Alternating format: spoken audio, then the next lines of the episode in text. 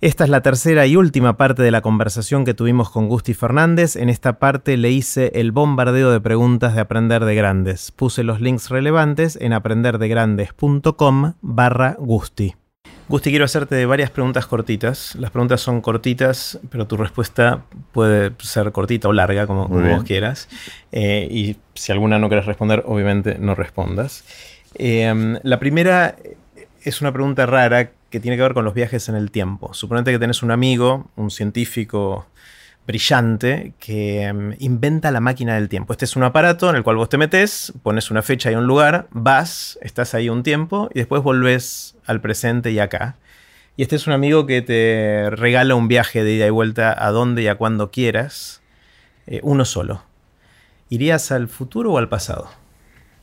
Sin duda al pasado. Al pasado. Eh, Pregunta, ¿eh? Técnica. sí. ¿Podría traer a alguien del pasado para acá? No, no. Solamente es para ver, contar algo y volver. ¿Puedo, eh, pasar info? Puedes pasar info, puedes ir para atrás, puedes eh, interactuar con la gente, pero después vos solo volvés al presente. Está bien, pero yo le puedo decir algo del, presente actual. Sí, totalmente. ¿A dónde irías? ¿O cuándo irías? Es inevitable volver a. Hay muchas brechas que. Viste, uno o lazos que uno no, le cuesta soltar. Eh, que primero que no lo quiero soltar y segundo que le cuesta terminar de, aceptar. Eh, yo me encantaría volver, ver a mis abuelos y decirle, eh, mostrarles lo que soy, digamos, hoy. Lo que, lo que logré, lo que logramos en general como, como familia, tanto mi mamá, mi papá, mi hermano, y yo mismo, obviamente. Porque mi, viejo, mi abuelo tenía muchas dudas de, si yo me iba a poder consagrar como persona, si me iba a poder desarrollar. Porque obviamente viene de la escuela vieja, de, el tema de la discapacidad, ¿viste? No, es una limitación, es el fin del mundo. Y bueno, él falleció con, yo con 11 años y no logró ver todo lo que pasó después. Entonces, si, si pudiese volver, seguramente iría para allá y le diría. Va a estar todo bien. Le contaría. Qué bueno. Gusti, ¿qué, ¿qué, te hubiera gustado saber cuando estabas empezando que nadie te dijo, nadie te enseñó y que hoy sabes, pero en ese momento no sabías? Y creo que no. que nada. Porque creo que también es importante, no necesitamos saber todo. Creo que también es, muy importante ir aprendiendo de las experiencias. Como te digo, tuvimos un atajo muy, muy grande de aprendizaje con lo que pasó con respecto a la discapacidad que nos enseñó un montón. Pero después también es, es importante ir viviendo y experimentando por uno mismo. Y es, o sea, están las dos formas de aprendizaje, por la experiencia de los demás y por la experiencia propia. Yo obviamente que a veces es, importante aprender la experiencia de los demás, pero hay veces que hay que golpearse y hay que lastimarse, hay que levantarse y hay que seguir adelante. Entonces como que digo, hay cosas que obviamente te diría, sí, esto, lo otro, aquello. Pero también es parte de lo que soy hoy, o lo que somos todos hoy, es lo que nos ha los errores y las, las victorias y las derrotas de nuestro pasado. Entonces, en definitiva, creo que no le diría nada. Le diría, seguí, le diría, seguí siendo fiel a vos mismo, porque en definitiva es una virtud muy importante. Gusti, ¿cambiaste de opinión recientemente sobre algo en los últimos años? Que pensabas algo de alguna manera y decís, no, ¿sabes qué? No era así. Ahora creo que es de otra manera. No lo sé, sinceramente. No quiero decir que no, porque va a sonar como, como decir, no, que ya me la sé toda. No, Em, soy de, en ese sentido, trato de ser crítico y ver si realmente siento que está equivocado. Em, aceptarlo. Cuesta, porque soy muy orgulloso, pero eh, si lo logro ver, lo,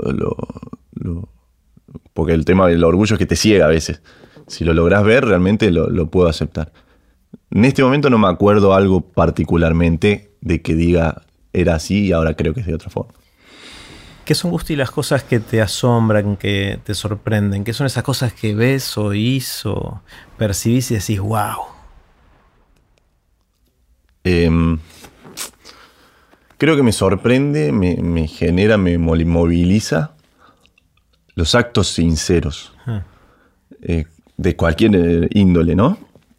Me pasa ponerle viendo videos de artistas que vos en, que o de nenes o de actos de, amor o de amistad eh, o cosas pequeñas, lo que sea, que pasan en el día a día, es como que le tengo un... Al, por ahí estoy equivocado y, no era un acto sincero, pero si yo voy y lo veo y lo siento sincero, me, asombra, me moviliza.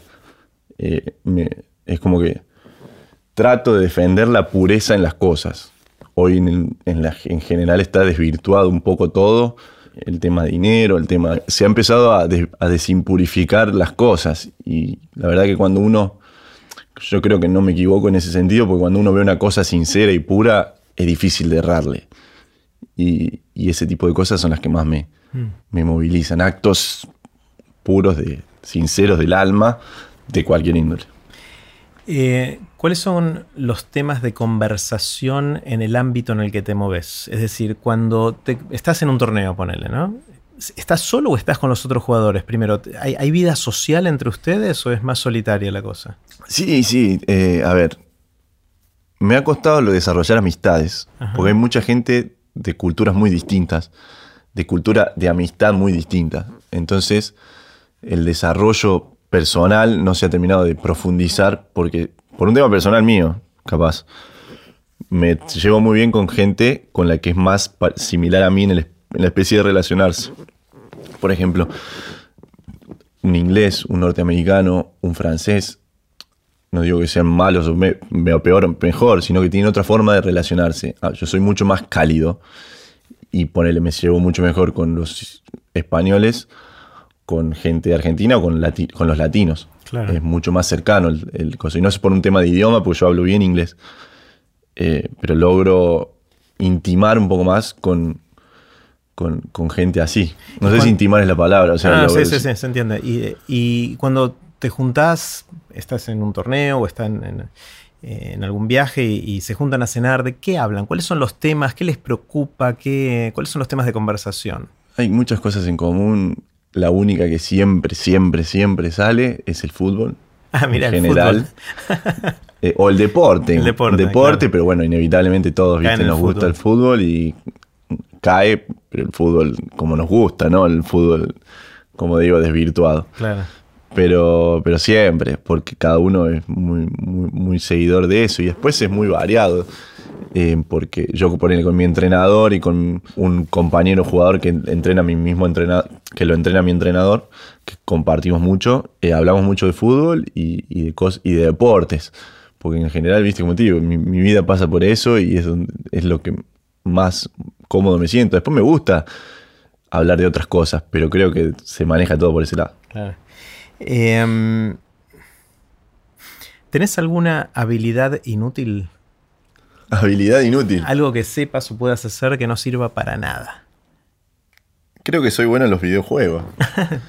que no sirve para nada, es simplemente para complacerme a mí mismo. Capaz que para gastar a algún amigo si le gano algún juego, pero eh, siempre me gustó jugar mucho a los videojuegos y, o quizás eh, tengo habilidad para, tengo habilidad para hacer cagadas. Ajá. Para hacer... Eh, Contame una tirar vasos, romper ah, cosas, de, torpeza. Una habilidad muy grande que no es inútil, es muy útil, pero en el mal sentido. Y bueno, que la ha padecido mi mamá durante toda su vida, de tirar vasos con agua, con coca, con, de mancharme las remeras. Pero eso es raro porque a la pelota la pones en el ángulo, digamos. Sí, sí, bueno, después cuando agarro la raqueta o una pelota de básquet, eh, se me da la habilidad o cosas, pero después cuando con un vaso, con cosas así, siempre. Del día a día y ahí. Em, ¿Te gusta leer? Me gusta leer. Decías al principio que te gusta escribir también, que es una de las cosas que... que Escribo poco, escribía más antes, pero sí. Claro. ¿Hay, ¿Hay algunas lecturas que te hayan influido mucho? ¿Algún libro, algún artículo, algo que hayas leído que, sientas que, te haya impactado y haya, que, haya hecho que guste y sea el guste que soy? no creo que me haya influido en mi vida personal. Sí tengo cosas que me han, que me han gustado mucho y me han eh, hecho filosofar o pensar. Eh, me ha gustado mucho, por decirte, por libros. Sí. Me gustó mucho Homo Sapiens, me Ajá. parece un libro espectacular, eh, que es necesario para leer, para toda persona que quiera realmente conocer por ahí quizás la, la realidad del mundo, o por lo menos una perspectiva de ella. Y últimamente he leído La sombra del viento y me parece un libro De espectacular, espectacular, Eh, que no tiene desperdicio alguno, de, ningún, de ninguna Sí. forma. Eh, los leí ambos, leí Sapiens y leí, leí La Sombra del Viento. Obviamente dos cosas muy distintas. Sapiens es como la, Sí, la historia de la humanidad, totalmente. esencialmente cómo llegamos hasta acá. Eh, y La Sombra del Viento es una novela que transcurre en, en Barcelona. eh, y yo no conocía Barcelona cuando lo leí ¿No? y, y sentía que ya la conocía. Sí, o sea, sí, cuando fui al totalmente. Tibidabo, cuando fui a los distintos lugares después que me tocó ir a Barcelona, eh, tuve la suerte de ir, eh, sentí que yo- había un déjà vu. Sí, esto sí, esto ya sí, lo conocía. Es muy Aparte que está buenísimo el libro, te- tiene esta habilidad eh, de transportarte al lugar, ¿no? Me encantan los libros, claro, que te dejan cosas, que te dejan, que te hacen sentir. Me encanta cuando el libro te transmite algo tan fuerte. Me pasó también con un libro muy raro, eh, y no sé si está tan bueno, pero son cuentos cortitos, se llama el elefante, Un elefante desaparece o El elefante desaparece, No lo conozco. que son cuentos cortitos, y había uno puntualmente que me voló la cabeza y, y- y me encantó. El libro en sí en general no me gustó mucho, pero ese puntualmente me encantó. ¿Por qué? ¿Qué decía el cuento?